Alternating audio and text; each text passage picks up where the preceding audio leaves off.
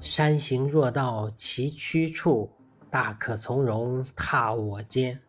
只是景行能遛马，何为掣肘惹人嫌？今天这首诗可算是激愤之作。有些人的行为实在是让人不能理解。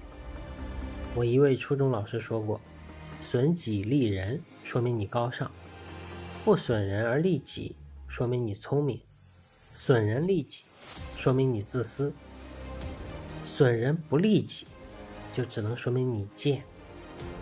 所以做什么人都行，千万不要做一个贱人。”对于还在读初中的我来说，这种善恶观还是比较有冲击力的，当时也觉得非常有道理。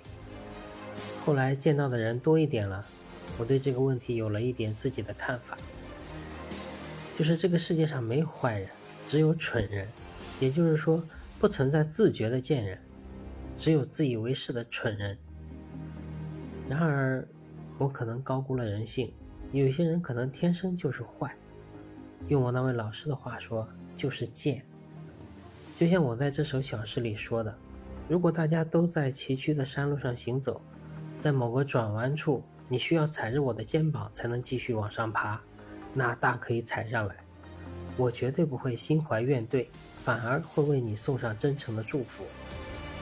然而，如果明明是大路朝天、各走一边的情况，你非要过来踢我两脚、扯我几下，那对不起，除了蠢或者贱。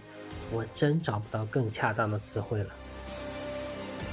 今天的诗就叫做劝喻，希望大家都能做一个聪明人。如果不能，那请把自私作为底线，千万不要做一个愚蠢的贱人，真的没必要。劝愚，作者上下。山行若到崎岖处，大可从容踏我肩。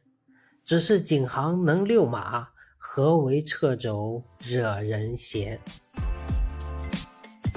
感谢您的聆听，我是上下，期待与您的下次交流，谢谢。